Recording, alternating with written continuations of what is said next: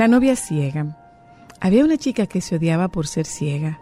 Odiaba a todos excepto a su novio amoroso. Él siempre estaba allí para ella. Un día le dijo a su novio, si pudiera ver el mundo, aunque solo fuera un día, me casaría contigo. Un día, alguien donó un par de ojos para ella.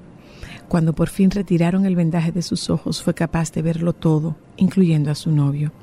Él le preguntó, ahora que ya puedes ver el mundo, ¿quieres casarte conmigo? La niña miró a su novio y vio que era ciego. La apariencia de sus párpados cerrados la impresionó. Ella no se lo esperaba.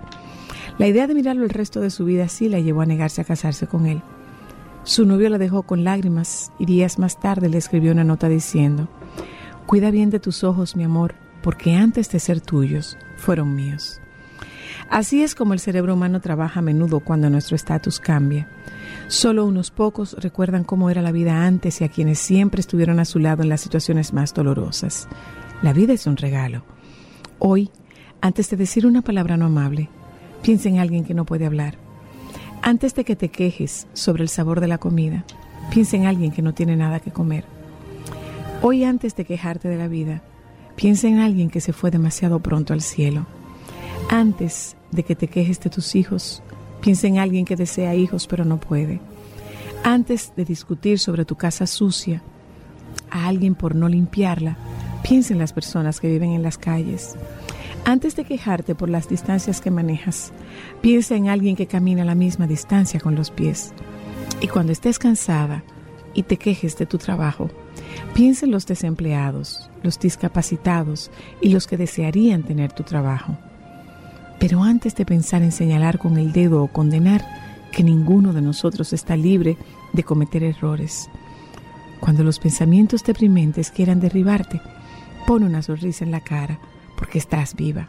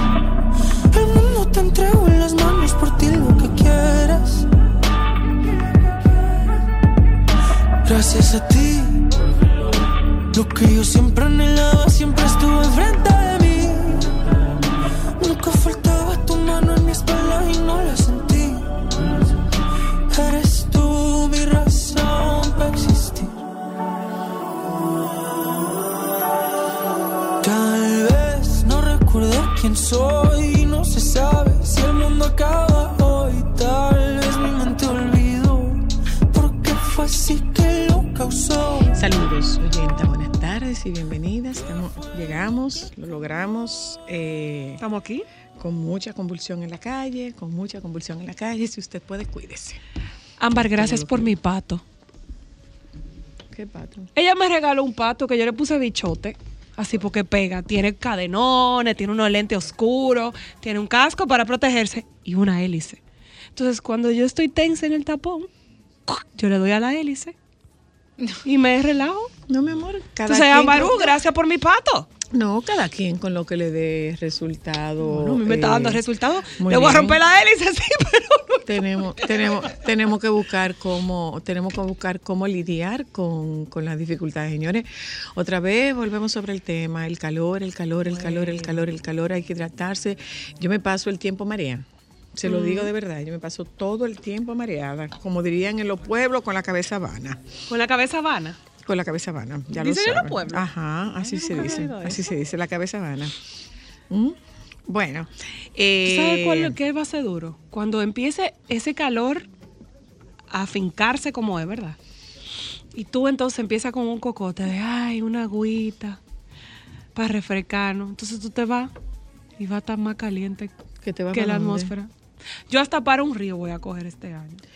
Sí, bueno, hay que Es que los ríos se supone que sean fríos, aunque mis amigos dicen que no, que últimamente están igual que una sopa. No, lo que pasa es que en los ríos tú no tienes la, tú no tienes playa o la, o la playa es más, más reducida en los ríos. Entonces, en el río tú no te pones al tetero el sol.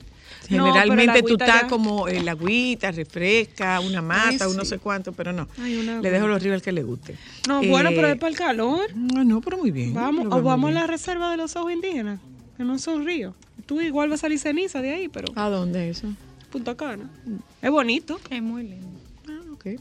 Y sale, después tiene salida a la playa. Exacto, pero entonces no sale cenizo porque tú vas y te remojas en la playa. Muy bien. ¿Te parece? Me parece muy así salimos ¿Y dónde está el, presupuesto para eso? Ella te va a invitar. Ah, entonces hay que, hay que tener Ah, no, pero yo tengo mis amigas que tienen unos eh, Está muy de moda, muy de moda, muy de moda, muy súper de moda, muy ultra súper de moda hoy día eh, el denim, la mezclilla, el jean, eh, eh, los vaqueros. No, no, eh, porque, porque vaquero es el pantalón, tejano es el pantalón, pero el denim o el jean es el, es la, es el género, es la textura. Entonces, es el tejido. Entonces, ¿no es así? La tela. La tela. Exacto. ¿Sabe qué? Pero, pero, pero vaquero no es la tela, vaquero es el pantalón. Tejano es el pantalón. El corte. Pero en México les dicen el término como, porque el jeans es como un anglosajón. anglosajón. Entonces en México le dicen como es pantalón de mezclilla. Mezclilla. Sí, mezclilla. Le dice mezclilla, pantalón de mezclilla. O sea que mezclilla, mezclilla es la tela. Tendría que ser la tela. Mezclilla, mezclilla sí, mezclilla Entonces, de lo que vamos a hablar es de esta, de este material, lo de moda que está este material, que eh, tú lo ves en chaqueta, lo ves en vestido, o sea, está muy, muy, muy, muy popular ahora mismo, muy popular. Entonces, de esto nosotras hablamos en la tarde de hoy, hablamos también con Eriden Estrella y tocamos el tema de la inversión. Estamos a 18. Sí. Yo no sé si ustedes están dando cuenta esto va rápido.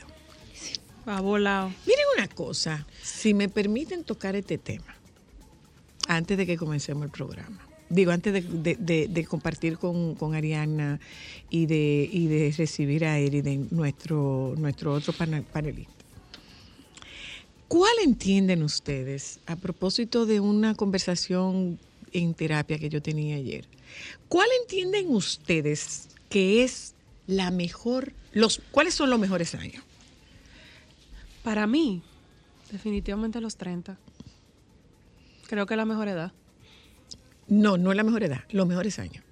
Los, 30. Los 30. Yo creo que sí que los 30. O sea, creo que es la edad en la que Equivocadas las dos. No, pero esa es mi humilde opinión. Equivocadas las dos. Esa puede ser la etapa más productiva. ¿Y cuál es? ¿Cuál es, según? La que tengo yo. La que queda, tenga cada persona. No. Ah. los 60. Yo te voy a explicar, te voy a explicar por qué. No, te, voy a, te voy a explicar. pero eso le salió del alma. ¿eh? No, no, no, no. No. Les voy, les voy a explicar por qué. Joan, eso te salió del alma. Del alma. Les voy a explicar por qué. Les voy a explicar por qué. Realmente. No es, no, no es solamente la experiencia. Ya tú saliste de los compromisos. ahí está. Yo no tengo grandes compromisos. Ya a los 60 tú tenías que haber tenido tu casa yo salda. Tus hijos salieron de la universidad. Tú lo que tienes son nietos, tú no tienes que mantener a nadie, ¿verdad? Yo trabajo porque lo disfruto, yo trabajo porque el trabajo me proporciona el recurso para hacer, otras, hacer cosas. otras cosas, pero realmente, realmente, la mejor etapa de la vida es la etapa del retiro. Sí, por eso hay tanta gente que anhela retirarse. Ah, Señores, y por eso la Florida no es la mejor etapa. Entonces, por eso la Florida es el estado ideal para retirarse, señores. La cantidad de cosas, actividades, proyectos que hacen los retirados, una cosa impresionante. Pero no tienes que retirarte porque yo no tengo en mente retirarme. No, bueno, tú no. Pero por ejemplo, a esa edad, señora Luna, hay personas que ya que no quieren ser empleados y se dedican a vivir su vida y viven bien porque ya no tienen compromiso. Ok. Eso aquí no existe. No, no. O sea, nosotros, nosotros aquí no tenemos plan de retiro. Y el plan de retiro no te da para que tú vivas la vida como tú quisieras vivir. Ni como tú has trabajado matándote para eso tampoco. Entonces, ¿es o no la mejor etapa de la vida, la etapa para retirarse? Claro que sí. ¿Es o no la mejor etapa de la vida a los 60 años? Claro que sí. Si tú estás en salud, pero claro, tú puedes no tener salud a los 30. Ni a los 20, ni a los 15. Tú estás desperdiciando los mejores años de tu vida. Tradúcame la. Tradúcame eh, eh, eh, la expresión los mejores años de tu vida. Tradúcamelo, por favor. ¿Qué significan los mejores años de tu vida? Mira, tú ¿Qué significa? Dormir en paz y levantarte a la hora que tú quieras y los compromisos de tener que ir a trabajar y a ponchar. Pero vamos desde la pero vamos a irlo desde la perspectiva. Perdón, perdón. vamos a oírlo desde la perspectiva de ustedes. ¿Cuáles son los mejores? Porque ustedes dijeron que la mejor etapa son los 30. Vamos a oírlo desde la perspectiva de ustedes. ¿De por qué para mí estos son los mejores años? Ajá. Bueno, yo Digo, lógicamente tú no has tenido los 60. Primero porque no he llegado a los 60. Exacto. O a lo mejor los 40 van a ser los mejores años, a lo mejor los 50, no lo sé. Pero ahora mismo, el ser un ente productivo, el, yo siento que tú maduras y empiezas a simplificarte la vida. En el caso mío, tengo, en mi caso tiene mucho que ver contigo, de aprender a vivir desde lo que me sobra y no desde lo que me falta, a tomar decisiones y hacer las cosas que tú quieres, no a complacer a nadie, tampoco. Y a tú decir, hoy quiero salir, mañana me quiero quedar acostada. O sea, siento que es una edad en la que uno hace una pausa de la intensidad social y uno empieza a apreciar. No siempre. Hay gente que a los 50, a los 60 todavía. No, yo soy corista. No tienen pausa. Yo a mí me gusta salir, a mí me gusta bailar, yo hago eventos, obviamente tiene que gustarme las fiestas, pero yo decido en qué momento hago qué. No es como que yo tengo que agotar una agencia para una agenda, perdón, para cumplir con todo el mundo y todas las expectativas que todo el mundo tiene de mí. Pero por otro lado, también tú tienes la presión de, por ejemplo, las mujeres solteras, de que no tienen hijos, de que están quedadas, de que son jamonas, de que se van a quedar con una casa llena de gatos. No estaría mal en mi caso, me llamo los gatos. Eh, pero eso pasa también, que a los 60 ya no pasa. Eh, y ya tú puedes empezar a viajar también porque tú produces tu dinerito. No, tú no produces tu dinerito. Yo produzco mi dinero. Ahora estamos hablando, dinerito no, tú produces tu dinero, como que dinerito. Porque y, hay que, y muy duro que, minimizarlo. Porque hay que minimizarlo. Y muy duro que trabajo. No, dinerito no, dinerito no. Bueno, pues tú no pagas un dinerito. Tú no, ok, si tú, si tú no. Ay, qué lindo. Eh, si tú no pagas un dinerito, si tú no pagas un dinerito, ¿por qué tú tienes que cobrar un dinerito? Usted paga un dinero, voy a pagar un dinero que debo y voy a cobrar un dinerito. No. Yo pienso que la gente dice el dinerito porque dinerito es como, como que la palabra se oye como gozo, así como, como cuando tú vas, esto es para que te mortifiques, mastigues, traga, traga, mastique, que va el perrito así. no. Yo creo que por eso. No, no, no, no, no, no. Entonces vamos a llamar así como tú le dices, voy a abrir el colmadito. Va, llama, vamos a llamar las cosas por su nombre. No es, o sea, fíjense bien cómo usted habla de cobrar un dinerito, pero no paga un dinerito, usted paga un dinero. No, entonces, Yo digo las dos cosas. Entonces, yo digo, déjame pagar un dinerito que debo. Si te sirve, Ay, eso si te sirve, ponlo en práctica. Dejar de decirle dinerito a lo que tú produces. Está bien. No, no le digamos dinerito, eso es dinero. Eso es dinero. Eso es dinero. No dejemos de estarle diciendo dinerito, que tiene mucho que ver con cómo nosotros nos relacionamos con el dinero. es un dinerito. Voy, voy, a buscar un dinerito, un sueldito, un, trabajito. No, usted tiene un trabajo. Usted tiene un sueldo. Usted tiene un, usted tiene un, usted cobra un dinero. Yo cobro un dinero y yo pago un dinero. Bueno, un dinerito. ¿Mm? Eh, pero bueno, me, me, hubiese encantado escuchar la opinión de la audiencia con relación a la mejor etapa de la vida. Todo esto viene porque ayer con una paciente, esta paciente me comentaba que a ella le hacían el señalamiento de que tú estás dejando pasar los mejores años de tu vida. Y yo le dije, pues mira, que los mejores años de tu vida no son exactamente los 30 los mejores años de tu vida son los 50 o los 60, cuando ya tú no tienes responsabilidades, cuando ya tú no tienes muchachos que mantener, escuela que pagar, cuando ya tú no tienes que levantarte a buscar y a llevar, cuando ya tú no eres taxi, ahí es que están los mejores años de la vida. Hola, Hola, hola. ¿Cómo estás? Cuéntamelo. Bien, señor de la Correa. Cuéntamelo. Bueno, eh, de, lo, esa pregunta, si se le pusiera un chismar eh, para ponerla por etapas, porque en cada etapa uno tiene mejores años. Ahora, no le pusimos etapa, no le pusimos etapa, es, así la pregunta. Sin de los 43 que yo he vivido, de los 43 que yo he vivido, los mejores años de mi vida son de los 35 para acá. Ok, bien. Y otra cosa, hasta hoy, hasta hoy, he logrado hacer todo lo que he querido hacer en la vida. Eso no lo puede decir todo el mundo, pero eso, eso, bien, bien. Digo, los mejores años de la vida es cuando te lo hacen absolutamente todo y tú no tienes que preocuparte. Hello. Hola. cuando se llega a los 60, se conjugan dos cosas. Primero, se vive con cualquier cosa, es lo primero. Yes. Pero al mismo tiempo hay una experiencia. En el caso mío, por ejemplo, a mí me pensionaron de un sitio de por donde andaba Abraham Emilio y me dieron 33 sueldos, ¿verdad? Ajá. En vez de yo salir a comprar un Camaro o yo salir a comprar un Corvette, yo me compré una RAV4 híbrida Ajá. y estoy echando gasolina cada 18 días. Entonces, ¿por qué yo pensé en la RAV4 híbrida?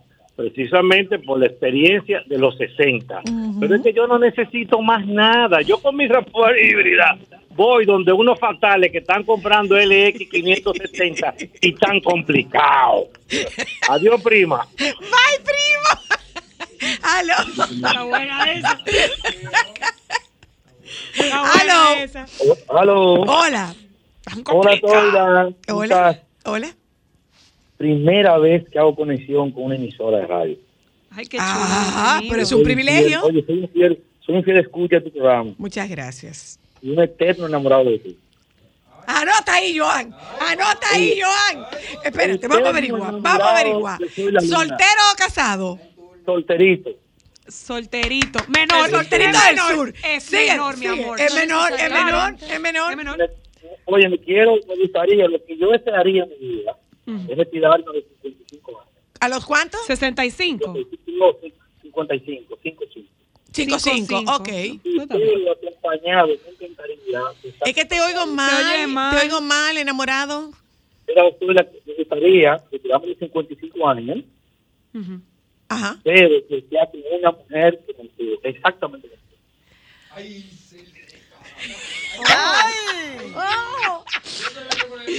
No, Y de- es está menos años que yo. Él se quiere retirar a los 55, quiere decir que tú no tienes 55. No, no, conmigo no se da, no se da, no se da eso. Le falta. Lo ponemos en turno. Yo, va a ver. Lo ponemos en turno. Yo, lo ponemos en turno. esto aquí. Hola, hello. Hola. Hello. Sí, buenas tardes. A los 60 años no hay que romperle los ojos a nadie. Hola. Ya el señor te dijo híbrido. Buenas tardes, Zoila. Buenas tardes. Hola, hola.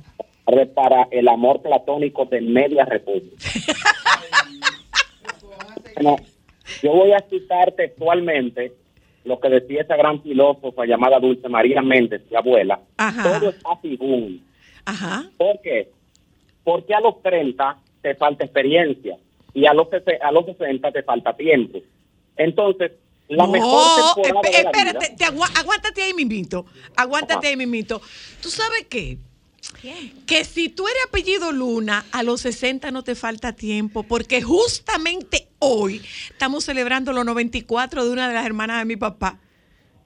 pero te queda en la tercera parte de la vida, es decir... ¿Y en son- qué condición y en qué condiciones Ay, está la tía Zaida? en ¿En gozo qué condiciones está la tía Zaida? Con 9-4. Te voy a decir una foto.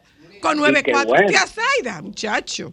Dime. Pero lo que te quiero decir es que el promedio de vida, si lo ponderamos respecto de que 60 años te quedarían, qué sé yo, 16, eh, la mejor, el mejor momento de tu vida es en el cual tú decides ser feliz, a pesar del tiempo que te falte o del que te sobre. Sin importar cuál sea la circunstancia, tú decides, a partir de ahora yo voy a vivir mi mejor temporada. Y punto, no hay que complicar. Me encanta la filosofía, pero sí. Sí, pero no. Igual. Hello. Hola. Hola. Buenas tardes. Buenas. ¿Ustedes cómo están todos por allá por cabina? ¿Bien? Estamos todo bien, fíjese usted. Tarcuar Qué mejor. Qué bueno, qué bueno. Ya. Hello. ¿Sí? Ya. Ya. A. ¿Te mandaron la foto de tía Zaida? ¿Te mandaron tía foto? 94 cumple tía Zaida hoy. Y para que ustedes tengan una idea, el dueño de la fa- el, el productor de hielo eh, que cubre toda la zona desde Nagua, no, él cubre de Nagua hasta Samaná y de Nagua hasta Gaspar Hernández. Es el tío Manino. Esa es mi tía Zaida, mírala. Cumple 94. ¿Ustedes creen que nosotros Y la foto, no, la foto no tiene 5 años, es reciente la foto. No, Tía Zaida cumple hace pocos 94 años hoy. Cumple 94 años hoy. Y, y el tío Manino tiene, yo creo que son 98. Eh, creo que son 98 y sale a resolver todos sus problemas todavía. Entonces, si tú eres, si tú eres de los Luna o si tú eres de los Rodríguez, no queda rato para seguir rindiendo. Pero mucho rato para seguir rindiendo. Ay, sí. Eh, De los dos vámonos- lados. Vámonos, gente, a publicidad. Eh, o sea, que a esos aspirantes, los aspirantes, Joan, Alejandro, y, y- no, los aspirantes tienen que saber que los Luna no nos morimos. No, no, no adaptamos. y los Rodríguez tampoco. Damos carpeta. Nos vamos a publicidad, gente. Vamos a hablar de gin, mezclilla. Eh, mm, ¿Cómo es que, que otra, otra eh, gin, mezclilla? Gin y mezclilla, déjalo ahí. mezclilla. Eh, y lo- lo- los españoles le dicen mezclilla también. Yo creo que sí. Sí, ellos le Yo dicen creo que le dicen mezclilla. mezclilla. Vamos a la publicidad, ya volvemos. Solo para mujeres, solo, solo. Solo para mujeres.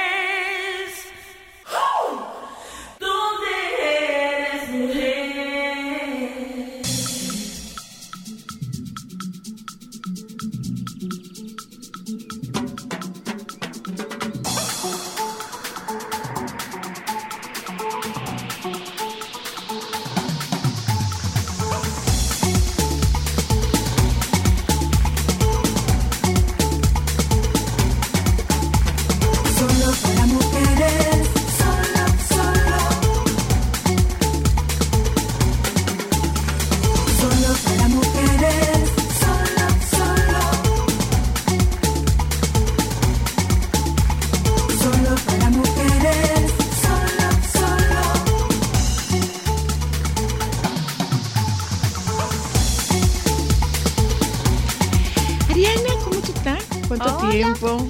Al fin pude Por lograr fin, por fin. estar en vivo. Mira, Ariana, eh, gin, mezclilla, eh, la, ese es la, la tela. Eh, vaquero, tejano, eh, es, el, es el pantalón. Es que lo interesante, bueno, primero hola, formalmente, porque tengo desde que inició el programa eh, Metiendo ah, la cuchara. metiendo la cuchara, pero eh, la tendencia de temporada, a ver, el jean nunca se ha ido. Es una tendencia que ya podemos denominar atemporal porque no pasa de moda. Una chaqueta de jean, unos jeans, nunca pasan de moda Y nunca dejan de estar en el y closet de una nunca persona. dejan de estar en el closet de una mujer. De hecho, debe ser de, de los básicos en un fondo de armario. Unos jeans, como siempre digo, atemporales. ¿Qué es un jean atemporal? De esos jeans que son rectos, que no tienen ni, ni son eh, skinny, ni son eh, totalmente de pata ancha, ni son rotos. O sea, un clásico. Un clásico. Un que tiene el tiro corto, que tiene el tiro un largo. medio. Ok. Que no sea ni muy high waisted ni muy eh, a la cadera. Yo siempre Ok. uso high waist, ahí no te voy a ayudar. Pero ¿Qué? yo entiendo tu punto. Y entonces, por ejemplo, ese jean debe tener un largo específico que te sirva para usar con zapato bajito y alto al mismo tiempo. Eh, lo bueno de los tiempos que vivimos es que todo se usa. Pero realmente el, el largo eh, ideal sería al tobillo. Porque mira, ahí puede, puedes usarlo tanto con zapatos bajitos y tanto con zapatos altos. Porque en el caso del jean no se da lo que pasa con los pantalones eh, de tela, de tela tradicional, algodón, ya sea la tela que quieran, que debe llegar a un punto para que tape el, El zapato. el zapato para que no se vea salta, Salta charco. charco. En los jeans sí es, sí se puede, sí se Aunque sea de pata ancha. Aunque sea pata ancha, obviamente ya esa regla no, No aplica. No aplica porque sí se va a ver un poquito. O sea, se va a ver que te sobra, que te sobra Que te sob- de un Que te sobra un pie. Que- bajito. no, que te sobra pa- pierna. No, en el es el pata ancha depende también porque a ver, si tú todo tiene, toda regla tiene su excepción. Si tú te- de repente te pones un jean mucho- un poquito más alto y te pones algo por fuera, a lo mejor el pata ancha se puede poner. Ah, mira qué bien. Que, que Eh, que el, el color. Vamos con el color, porque el jean tiene muchos colores. Está el washed, está el que es azul marino de verdad, de verdad, de verdad. Está el que tiene como... La- como- Lo interesante de, de esta temporada es que la Eh, hasta este momento nos estamos refiriendo a pantalón. a- lo- ahora, mismo estamos hablando de pantalón. El pantalón, el color se usa, el wash no está tan presente en, esta, en esta temporada. Sí, Eh, están se- como más sólidos los colores. los colores son un poquito más sólidos y justamente el otro día vi uno en tono un poquito más claro, pero son colores un poquito más, más fuertes, más más no no casi negro pero ni en- pero un el, el Pero jean casi. jean el El- color el, el- el- color el, el jean verdadero. El original. el original El tipo Levi's. El El tipo Levi's, Levi's. El tipo el Levi's. 501. El tipo Levi. Ok. Otra cosa, eh, Ariana. eh, ¿Cómo tú invitas? A mí me, te lo digo porque me pasó en estos días que me atreví a romper con el tradicional skinny. Y Que me vuelve. puse. Yo el, el skinny no estaba Bueno, yo no me acuerdo. Yo, yo puedo decirte que probablemente la última vez que yo me había comprado un jean tiene que hacer. Tres años. No, mucho años. más. Mucho más. Puede tener cinco o No, seis no años. hace tanto. Sí, sí, sí, sí, sí. La última vez sí. Sí, sí. Yo me lo compré en Nueva York la última vez. No. Ah, ok. no, ¿Dónde no, me lo compré? En el corte de fiel compramos. Ah, pero no es jean jean. Ah, no es No es jean engomado. jean, es, es un pantalón Lo que pasa es que no estaba viniendo tampoco tan, tan la textura Pero a de donde jean voy real, es- que ahora volvió. A donde voy es Siempre a aparece. que me atreví a romper con lo que yo usaba tradicionalmente e incluso comprando jean con botones. Adelante. adelante Con jean con botones adelante. A lo que me refiero, que quería entrar, que me encantó cuando ay, me dijimos, me dijeron que íbamos a, hablar de este tema, es que ahora mismo el jean se usa en todo. Se usa en una tendencia que es muy del muy Y2K, muy 2000, que es la falda de jean tipo lápiz abierta eh, Hasta abajo. Hasta abajo. Que se Eso usaba un- con sueco antes. se usa exacto. Esa falda eh, de jean larga tipo lápiz es una de las tendencias Ah, sí. en temporada que vino y creo que no se va a ir por todo este tiempo. Igual, eh, otra tendencia que también es muy 2000 era, pero también se está utilizando con jeans, es los cargo pants y las faldas tipo cargo. Entonces, ¿Otra hay vez? la ¿Otra variante. vez? sí. Así mismo. 2000 Bien, era. 1998, 2000. Y2K es Full. de hecho 2000, 2001 por ahí. 2000. Entonces, esas, esos dos cortes también están viniendo en jeans. Tanto la falda tipo lápiz como los cargos eh, en tanto en pantalón y falda. Entonces, todo está viniendo en tejido eh, de jean. Entonces, a eso le suma que toda la tendencia está vestidos jeans largos, eh, strapless, eh, enterizos jeans, crop top jeans, bustier, porque como la tendencia del, del año 2000 eran, no sé si se Todos acuerdan, los bustier rectos. Todos los bustier rectos. Entonces, eso está presente En todo. en todo, en vestidos, en enterizos, en crop, En corte de traje de en baño. corte de traje de baño, En camisas. en todo, en camisas. Entonces, en jeans se está usando mucho el jean sobre jean. A ver. Uno generalmente, vuelvo y digo, es una tendencia que ha estado vigente y que ya yo puedo denominar como atemporal, pero está súper fuerte esta temporada. Ponerte un, Una camisa de jean una con una falda de jean con o una un falda pantalón de jean, o un con- top de jean, un crop con una falda de jean. Y si nos vamos a las más arriesgadas, se está utilizando falda o cargo de jean con crop de jean y encima Chaqueta. chaqueta, de jean o camisa de jean. Con cartera de jean Con y cartera de de jean. jean. O sea, es más combinado que una caja O fuerte. sea, punto com. volvimos a la combinación Sí. de caja fuerte. Sí, sí. Sí. Toda la temporada. Volvimos a la combinación Pero de caja eso se está, fuerte. viniendo, se está viendo Desde hace dos años, yo porque, creo. Y todos esos sets, eh, los matching sets, eso es igual, Entero. Sí, claro. combinaciones. Pero venimos así. Jean con jean, con jean, caminando sobre jean. sobre jean. De hecho, he visto hasta traje de baños que simulan jeans. Sí, sí, sí, sí. Ay, yo, he me visto acuerdo, yo me acuerdo, mi piezas prima del tenía un pelo traje de, baño jean. con jean. Todo, de todo. chulo. Óyeme, yo acabo de ver una correa de jean entera. Una correa de jean y unos zapatos de jean. No, no, no, está, está bien. Lo que me llama la atención es que, por ejemplo, el denim sobre denim está muy presente en los looks femeninos, pero no lo he visto tanto en los looks masculinos. Siempre, bueno, está presente. Si tú te vas, de hecho, a, a los grandes influencers o grandes trendsetters del lado de hombres, sí usan jeans sobre jean, a- eh, una chaqueta de jeans sobre unos jeans, una camisa de jeans sobre unos, unos jeans, pero ustedes saben que los hombres son un poquito más...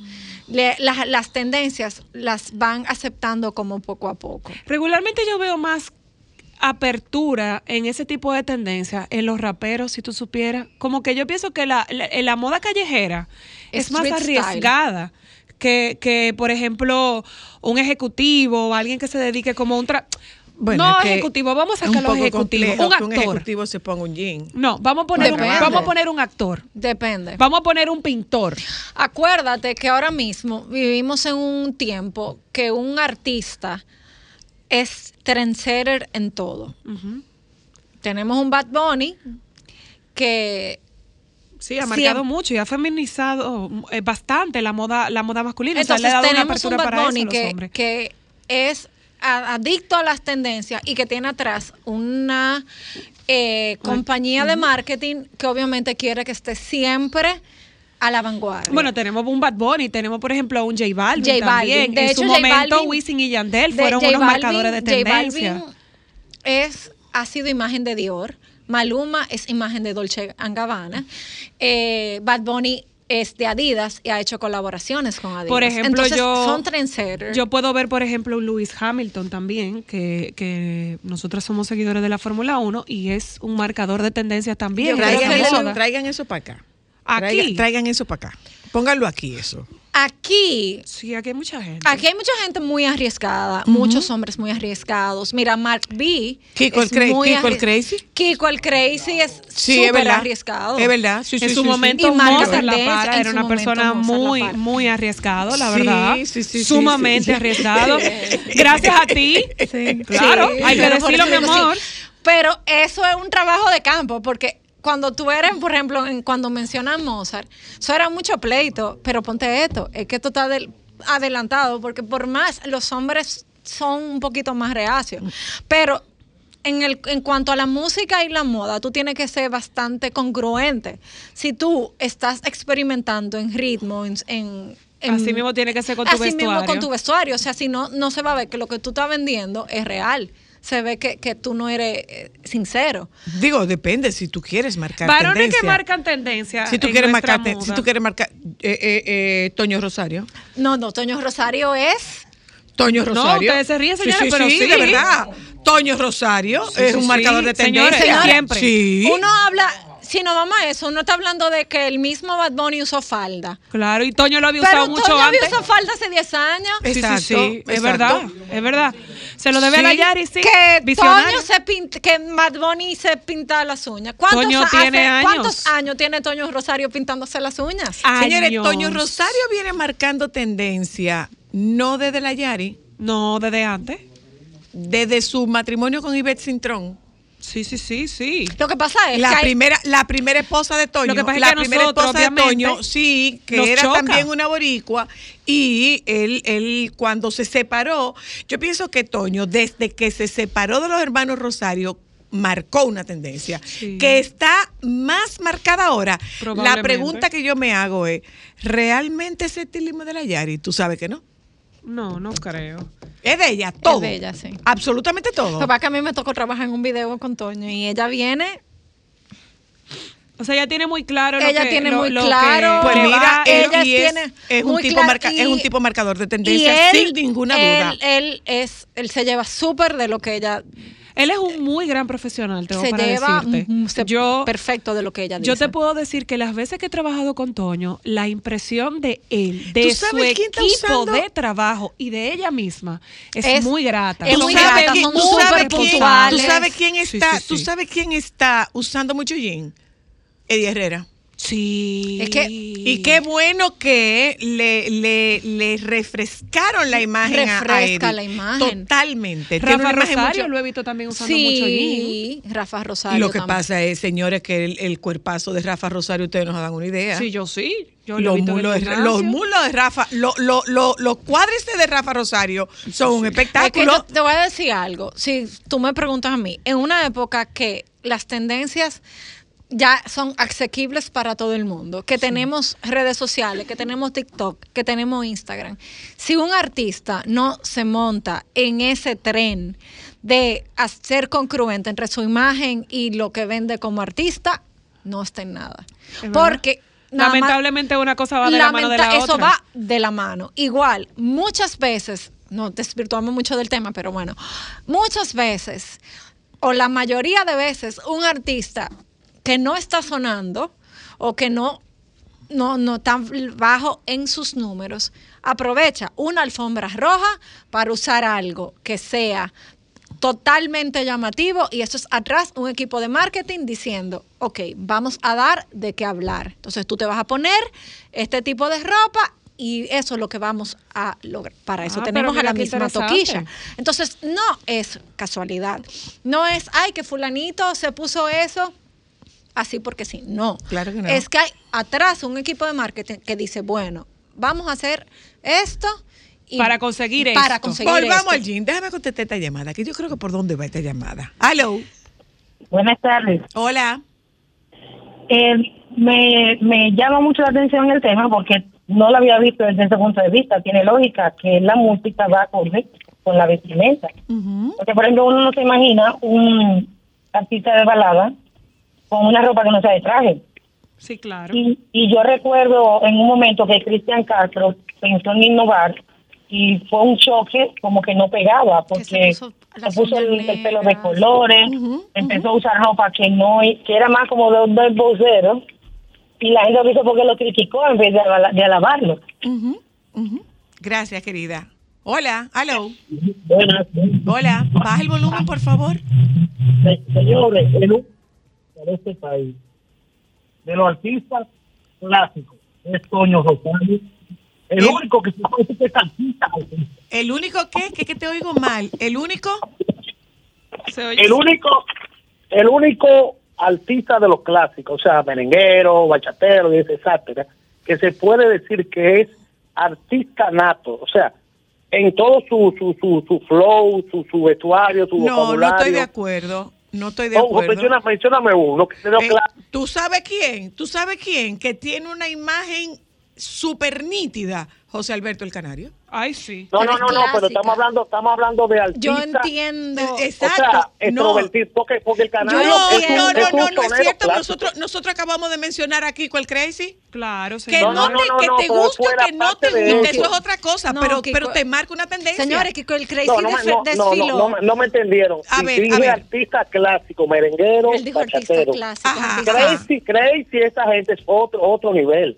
Ok, porque pero, ellos vienen ya con otro con otra mentalidad. pero ¿a qué Pero tú te refieres? Porque, por ejemplo, mira, la imagen de, de José Alberto el Canario como clásico es una super imagen, es un super No, no, artista. pero yo, yo te digo artista clásico, no en el, no en el sentido Señor, de lo de, que viste clásico, sino No, artista sino- de No, los no, 90, no, per- 80 per- hacia perdón, que, que no te estoy entendiendo. No, no Si estoy entendiendo si a lo que tú te refieres con artista clásico. O de los 80, 90 hacia ok, abajo. no los artistas de los tradicionales. Claro, tradicionales. Porque el, canario así. viste clásico como un salsero y es una percha, porque la- el canario es una percha. ¿Y, ¿Y dónde tú me dejas a Eddie Herrera? No, No, no, no, no, pero fíjate que diez son más conservadores, no como Toño Rosario que... No, es que Toño tiene una Bad No, definitivamente estamos hablando de Es que que, es Toño- un marcador de ¿Y tendencia, es un disruptor Claro, de la moda, Rosario, sin ninguna duda. No, él ha sido- ahí ¿Tú sabes quién lo era? que Gracias. ¿Tú sabes quién lo era en un momento? Tulile. Eh, Tulile. Tulile, señores, también. Tulile. ¿Tú sabes Sí. quién en algún momento? Eh, Vaqueró. También. En un momento lo fue Vaqueró. Bueno, Vaquero, eh, en el, siendo un cantante urbano, eh, no están las dreads, los dreads no es generalmente no se asocia con lo urbano y él usa dreads. Exacto. no sé Entonces, si ya se, no, yo creo que ya no. No, creo que ya no lo tiene. Pero realmente, Omega, Sí, ah, no, es verdad, Omega, sí. Sí, Omega. señores. Sí, señores. O sea, sí. que sí. no la pega muchas veces. Bueno, pero No, no, no, porque sobre todo hay, hay un tema con su cabello. hay un no, tema no, no, con no, no, mucho no, que- no, no es- hable- no- no es falso. No vamos a tocar el tema del cabello, vamos a seguir a los jeans, porque a mí el tema del cabello muchas veces Hay, hay que- un tema con su que hay cabello. gente que yo Hay digo, pero ¿por qué? Hay un, ¿Por qué te- lo hay un tema con su cabello, hay un tema con su cabello entre la, la queratina, los productos que se le ponen, que se le Ay, quede. sí, entonces, de verdad, sí. no hay necesidad No, no, no, no, no. Es Y de verdad, le encanta él- y de verdad es un tipo que marca una tendencia. Definitivamente es un referente. sí, Omega es un referente en su mundo. Sí. Claro. Sí, sí lo es, sí lo es. Sí, sí, sí. Pero entonces nada, volviendo Volvi- jeans. volviendo al jean. Al jean, vuelvo y digo, si usted esta temporada quiere estar en tendencia, simplemente saque a pasear Su pieza de jean. su pieza de jean. Y, la pongo y me combino jean con más que jean. una caja fuerte. Más que una caja Exacto. fuerte. Ay, me voy a comprar un lazo de jean ahora. Espérate. Pero, pero es que ya la boca. Señores, sigan a Ariana. Ari, comparte tus Ari redes. Sánchez R. cualquiera. Gracias, Ariana. Tampoco hay que Pero es que, pero es que ella le Tampoco hay irme la boca. Vámonos a publicidad y hablemos de inversión. Ya volvemos. Esto es solo para mujeres. Solo para mujeres,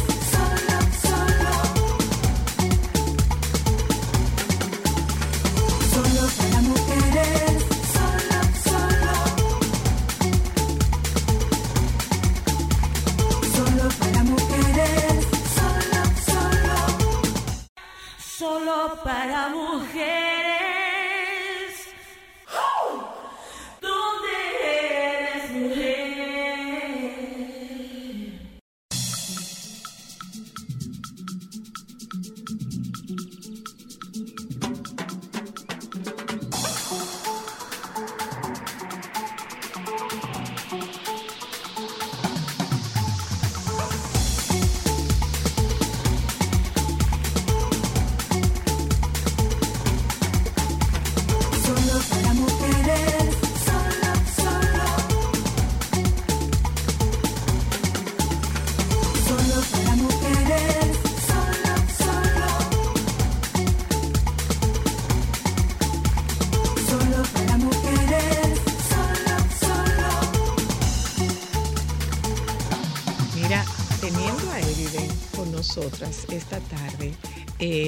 Comencemos por el tratamiento que le damos al dinero.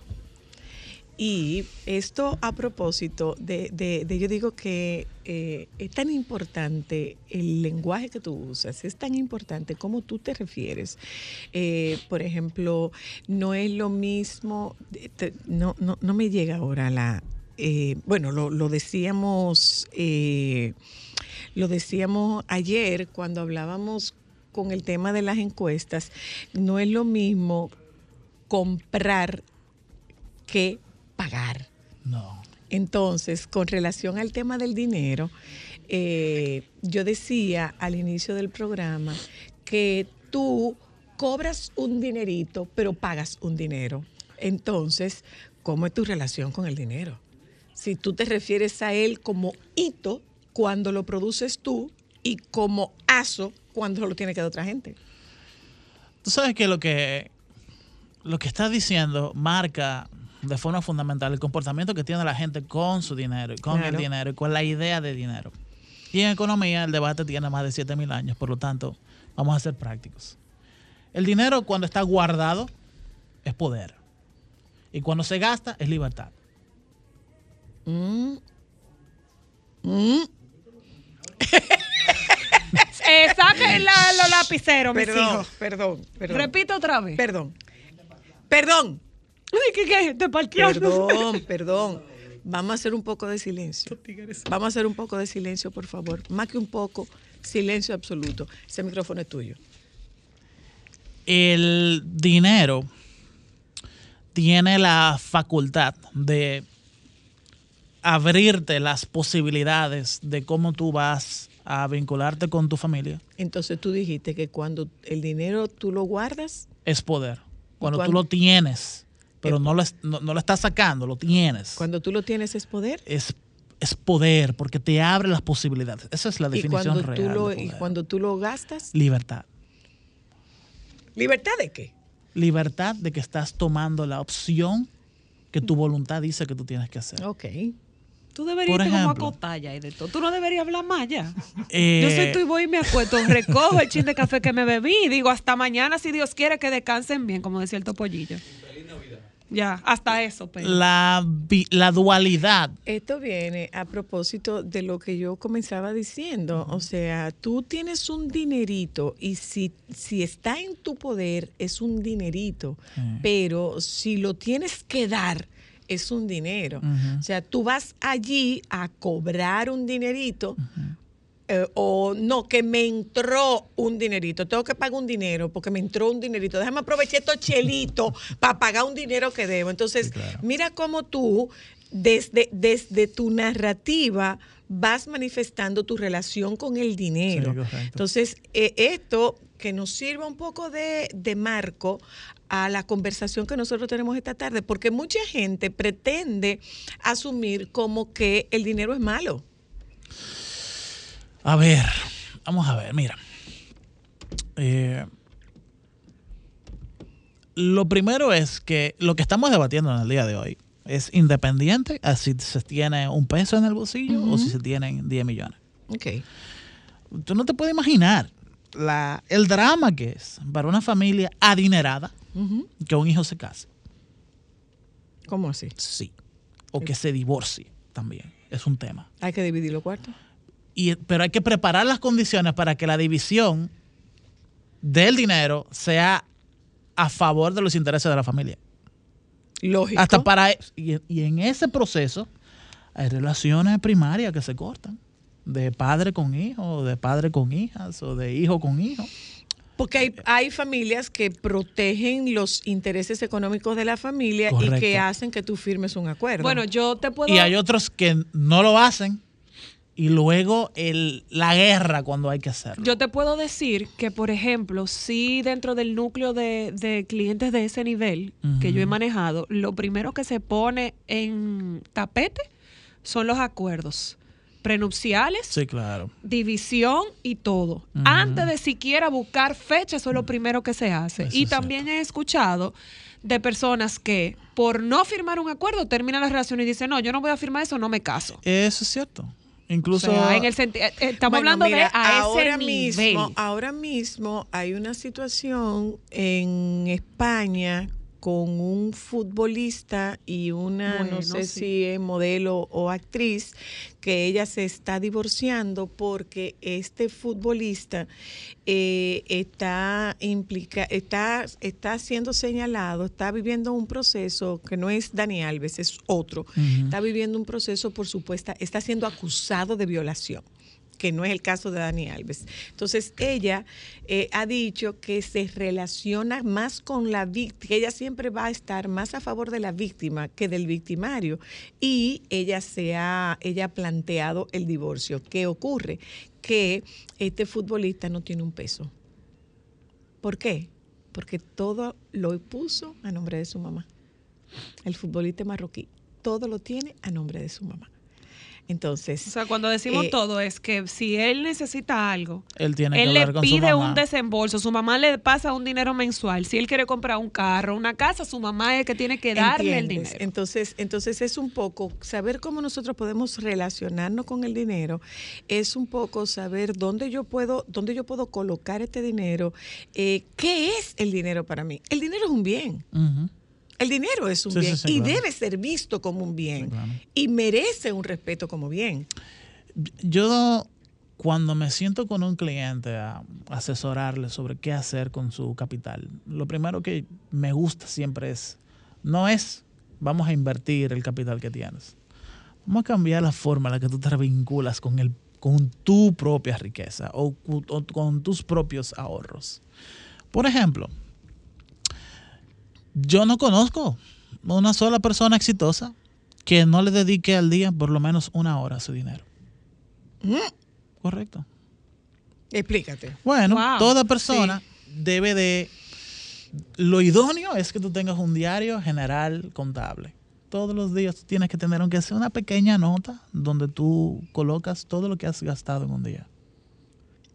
Eso parece Y eso no Idiota. es avaricia. No, Eso es control. no, porque Eso no es avaricia. No, Eso para es nada. gestión. Ok. Eso pudiera Para ser nada. una gestión. Explícanos Eh, eso, la-. El tú tener una lista. Eso es la política del colmadero. Es correcto. Es la política del colmadero. Correcto. Claro. El colmadero todo lo anota. Entonces, Eso es así. fíjate qué pasa cuando mi amor, tú coge te, ahí. te- Come ahí. ¿Cuánto amor? No, mira, lo de lo de lo de Jarabacoa. Míralo ahí, lo de Jarabacoa, lo que lo trajo el doctor Nieves. Doctor Nieves. Martín. Wow, muy ¿Tú ves? bien. Todo lo mandaron. Todo lo mandaron. Muy bien, muy bien, muy bien. Si tú-. Es la política del colmadero. Correcto. El clásico colmadero todo lo anotaba o todo lo anota. debe de anotarlo, porque el colmado que no haga eso, no, No, le queda no es mucho colmado. futuro. No, no. No le queda mucho futuro. Ah, Mira bien. Para nada, porque no tiene control de lo que tiene, ni de lo que entra ni de lo que sale. Entonces, el fundamento no es vamos a invertir el dinero para que me deje más dinero para seguir gastando como siempre he gastado. No, Ok, ¿cómo el tema es vamos a controlar todo lo que sale de mí para tener una familiaridad sobre cuándo un gasto es demasiado alto o demasiado pequeño y ir poniendo controles con- sobre los gastos que son más altos.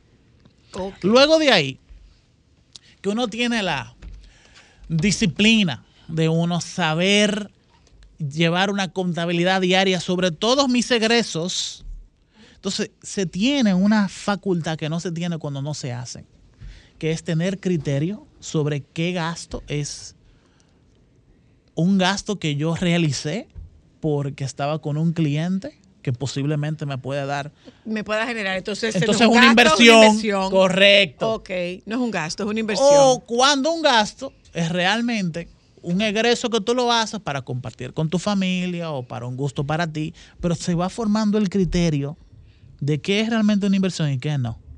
Que es algo que no se tiene ninguna posibilidad de realizar cuando tú no llevas una Un disciplina control. con los egresos. Ok. Ah, mira, qué El, el- Pero fíjate qué pasa, Eriden, que si nos vamos a analizar todo esto desde la perspectiva de la narrativa, eh, nosotros asumimos como que inversión va de la mano solo con sumas, con sumas importantes, No. cuantiosas, No. de seis cifras. no, para nada. Tú ves que con mucha frecuencia la, primer- la pregunta que te hacen es, ¿y cuánto yo puedo invertir creyendo que tus inversiones no pueden bajar Sí. de, de- de los cientos de miles? Y, Sí. y en base a eso, agregarle lo siguiente. Y por eso justamente es que muchas personas se ven enganchadas en este tipo de estafas. Porque entienden que la triplificación de su inversión, Es lo normal. la duplicación o como se diga, eh, debe ser, o sea, debe ser atractiva y remunerada muy rápidamente. Déjame ver cómo yo puedo llevar ese argumento tuyo a la realidad dominicana. Mira, en el 30 de enero de este año, el Banco Central emitió el bono de mayor rentabilidad que se ha hecho en la historia moderna dominicana luego de los que se emitieron en el 2003. En el 2003, el Banco Central emitió unos bonos en el que si tú comprabas esos bonos, tú llevas tu dinero y lo colocabas en el central comprando esos bonos, tú tenías una rentabilidad de 60% anual. ¡Wow! Pues eso, eso no son dos pesos. Eso se hizo para controlar la inflación en ese momento. Los del 30 de enero del 2023 tenían una rentabilidad de 16%. Eso quiere decir, eso- ese número es sumamente importante. Porque eso quiere decir que si tú tienes una empresa que no está generando una, una rentabilidad de 16%, tú deberías de cerrar esa empresa y colocar tu dinero en el central. Claro. Entonces ya vas formando un criterio más acabado de lo que es la situación de inversión en la República Dominicana. Aterrízalo eso ahora. Bueno. Desglósalo. En el tema de que si viene una persona y me dice, mira, si tú colocas tu dinero conmigo, yo te doy 400% de interés anual. Eso no puede ser legal. Olvídese de eso. Nada, nada, nada que sea tan bueno para ser verdad es verdad. Eso es absolutamente correcto y no es una, una frase ni un... No, no, no. es, es una... Es demasiado bueno para ser. Cuando Sí. es demasiado bueno para ser verdad, adivina qué. No es verdad. No es verdad. Entonces, ¿qué ha hecho eso?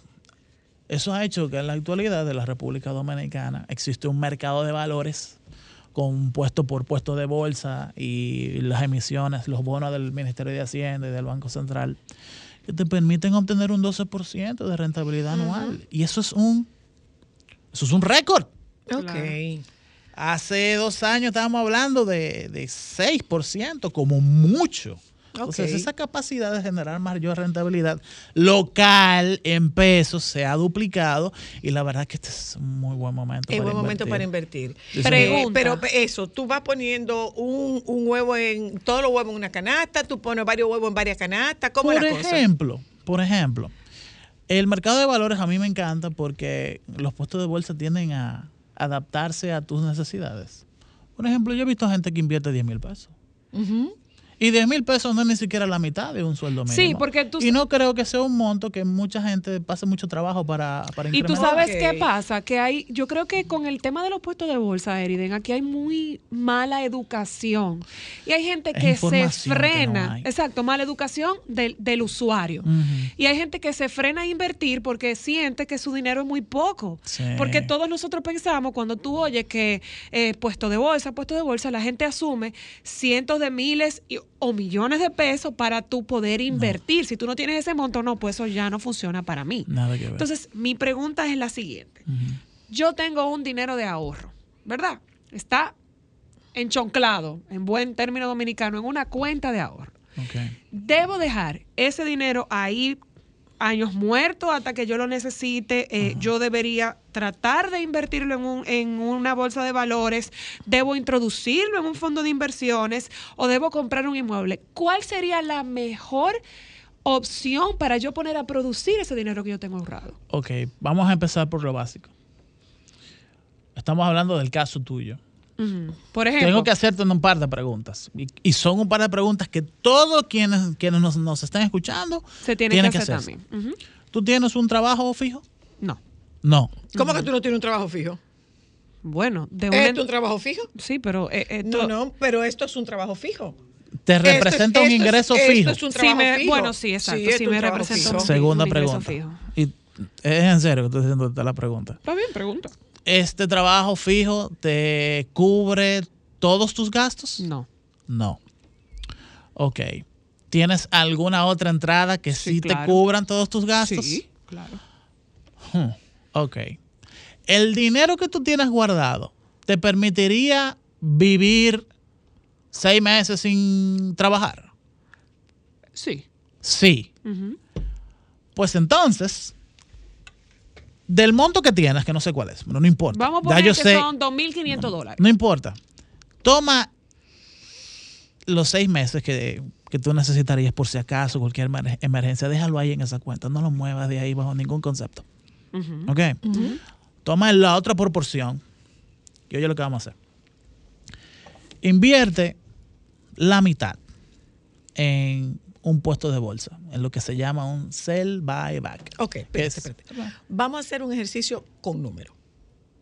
Para Imagínate que, que para, que, son- para que nos esté escuchando, Bien. vamos a hacer el ejercicio con números. Vamos a hacer un ejercicio de que yo tengo disponible, quitándolo de los seis meses y todo, 2.500 dólares. Pero que lo vamos a hacer en dólares Sí, o lo hacemos en pesos. Vamos a hacerlo Bueno, en pesos. Vamos a hacerlo en Para pesos. la Vamos a hacerlo en pesos. Vamos a didáctica hacer- de la exacto. Para, para, para que quien lo escuche, porque este tema es un tema que produce cierto 150,000 pesos, produ- eh, produce eh. cierto rechazo Sí, por, por desconocimiento. Eso es Entonces, la intención es que tu visita sirva para que quien te escuche diga, ah, pero espérate, que eso no Déjame es tan asesorarme, yo complicado. necesito eso. Yo puedo hacer esto, esto no es tan complicado y yo no necesito tanto dinero. Con esto que yo tengo, yo puedo hacer ese Lo que fondo de sí necesita esa- es un buen asesor, eso Voy sí. un momentito a publicidad, ya volvemos.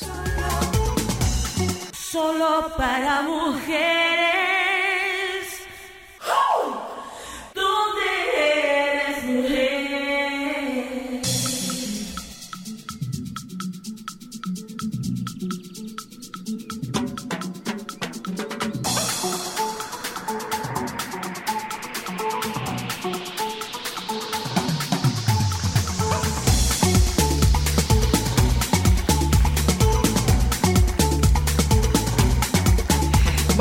Eh, estamos hablando con nuestro queridísimo eh, Eriden y tocamos el tema con Eriden Estrella sobre las inversiones. Hablamos de hacer un ejercicio con números ficticios reales. Eh, Exacto, vamos, fi- va- yo puse el- el ficticio, monto. O sea, que no es un monto que se le está asignando a nadie. Vamos a hacer un ejercicio con 50 mil pesos. Perfecto. Bueno, vamos a Usted hacerlo tiene, usted 50. tiene 50 mil pesos. Lo importante son los porcentajes, no necesariamente los, las cantidades totales. Ok.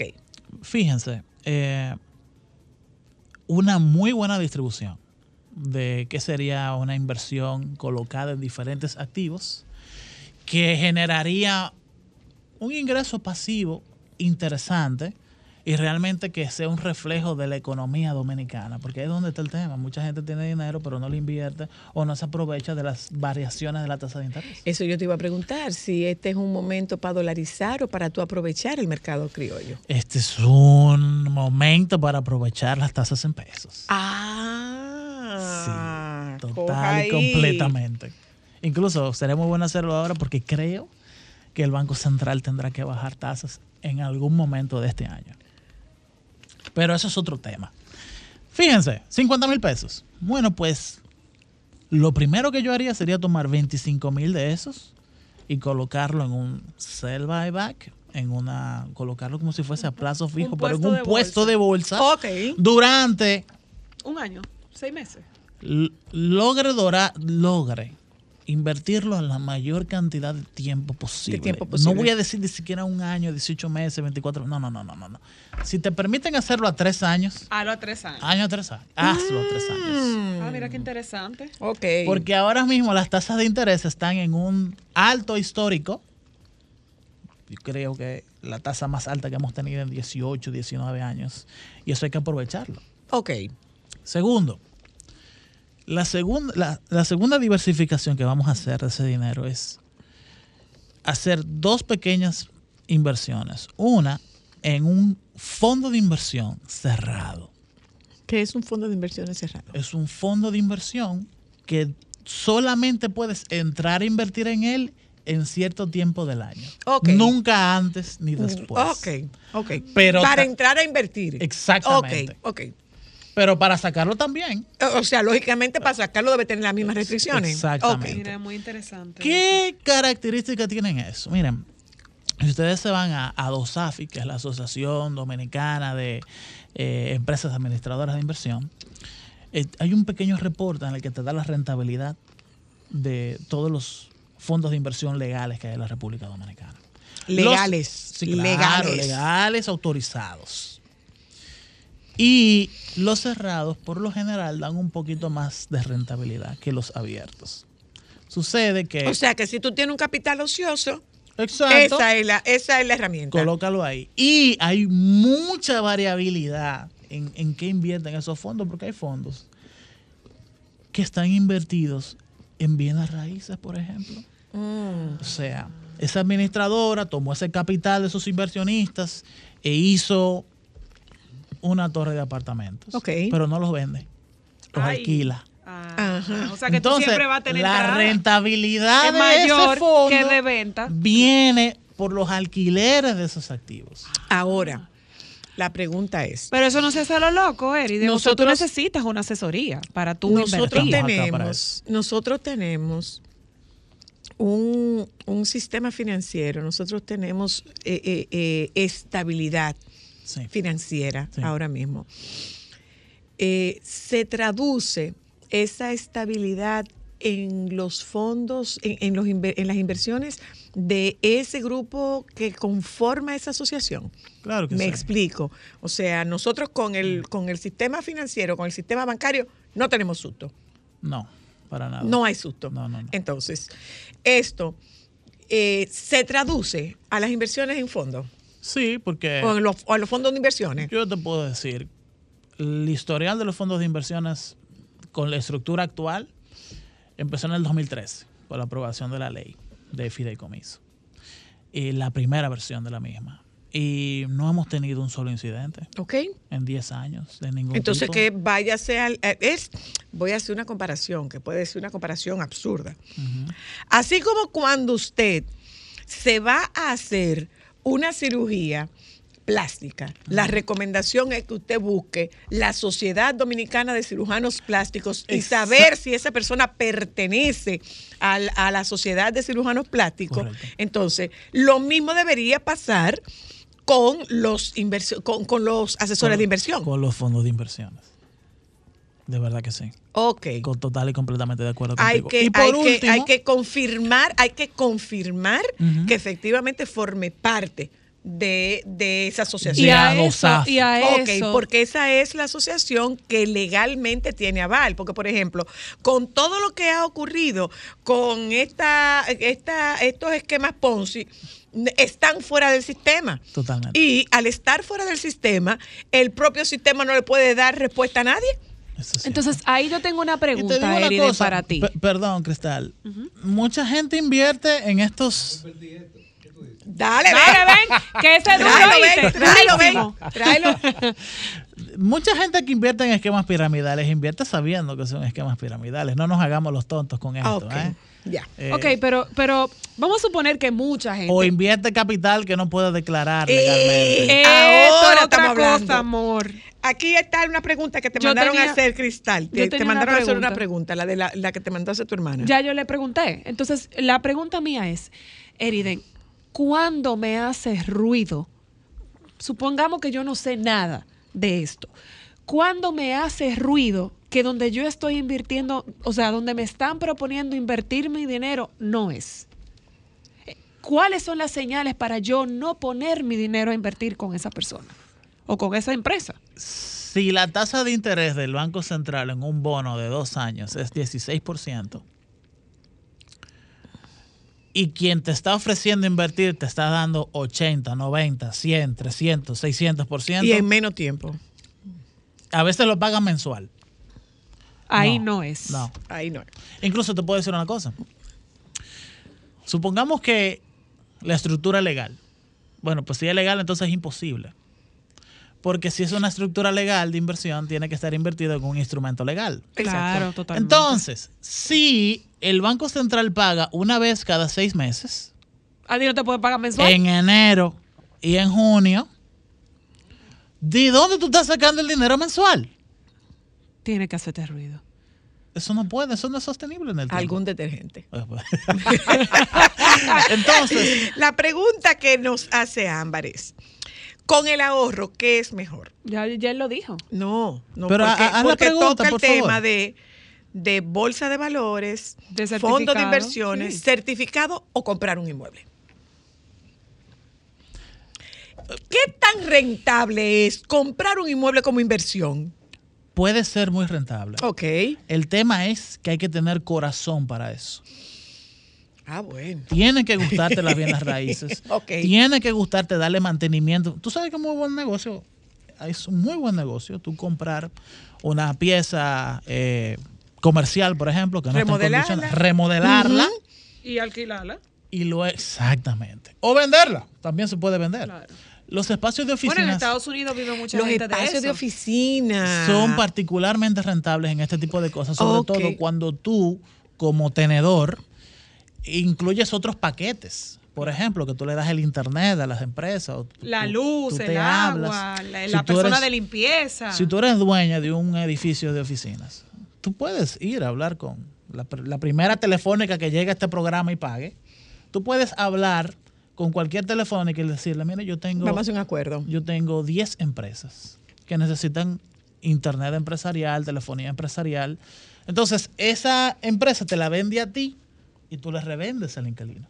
Ok. y tú Eso es una modalidad, no Brillante. voy a decir Pero muy fíjate, común, fíjate qué pero pasa. Exacto. Bien pensada y porque lo que, lo que ocurre es que cuando hablamos de bienes raíces, nosotros nos referimos a casa, Y apartamento nada no más. a locales comerciales. es una limitación Del de las dominicano. ideas que la Dejamos gente que tiene esta llamada para despedirnos. Hola, hello. Serio, tú tienes que venir. Hello. Porque es que a la gente le encanta. Sí, buenas tardes. Le escucho, buenas. Eh, yo quiero que el- la persona que está ahí me explique. Yo tengo un dinero que tenía invertido en letras, el Banco Central. Ajá. Entonces, eh, vi que la rentabilidad era muy poca, entonces me cambié a un fondo de inversión, renta fija, liquidez. Eh, lo que sale, eh, lo que quiero saber es de César Iglesias, de los Qué- Quédate ahí, de espérate. ¿En qué letras invertiste? ¿Cuándo las compraste? La Eh, letra es un bono, pero la letra dura menos de un año. Ok. Por eso le dicen letra. ¿Qué letra compraste? ¿Cómo se llama la letra? Dame el código de la fecha.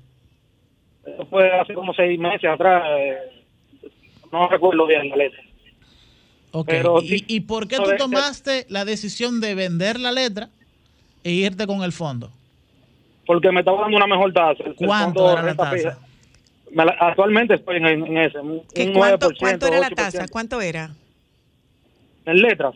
No, en el fondo. Eh, un 8%, por ahí, un 8. me la- todavía la tengo. Pero tú al final lo que te 8%. ganaste fueron como 2% más. Correcto, pero yo lo entré ahí mientras tanto porque ahora van a salir eh, unas acciones de César Iglesias. Entonces quiero que tú me expliques en cuanto a eso, César Iglesias. O- Oye lo que te voy a decir, mira. Dale tu Llama teléfono. a Eriden, eso es lo que tienes claro, eso es lo que tú tienes que hacer. Sí, cuando uno maneja dinero, el dinero es muy celoso. Si tú no le pones atención, se va. Por ejemplo, eso, yo te hice dos preguntas. Si tú inverti- invertiste en una letra, tú tienes que saber exactamente cuál es el código de la letra. Exacto. Y si inviertes en un, en un fondo de inversión, tienes que saber exactamente en qué fondo es y cómo se llama el fondo. Ahí está. Fundamental.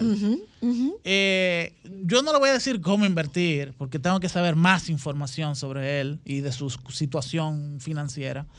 Pero nos podemos poner en contacto y, y ver, Sí. explorar Me llamó su la atención situación. que ni siquiera las fechas las tiene. Entonces, entonces eso tiene mucho que ver con cómo nosotros nos relacionamos con el dinero.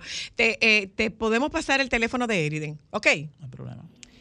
De ahí Correcto. te, te- ah, te pasamos el número de Eriden. Sí, vamos a compartir Para ahora que tú puedas redes. contactarlo y, te, y que te pueda asesorar. Es muy cara tu asesoría, Eriden. Yo diría que no, porque Yo diría que te ayuda a no, duplicar tu dinero, entonces es una lo que tú me vas a pagar a mí, yo te lo voy a poner a producir. Ok.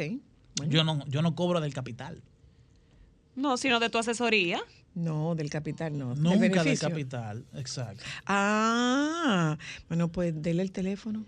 809 Por favor, eh, anote. 4790768. Y Ocho- en redes sociales. 809-479-0768. 0768. Y en redes sociales, Eriden. Eriden Estrella. Sin H, Eriden yo. Estrella. Eriden Mira, Estrella. Óyeme una cosa, no sé si es porque, porque te estamos escuchando con más frecuencia o porque le bajaste el nivel, pero esta vez yo siento que entendí mejor. Ella siempre te entiende.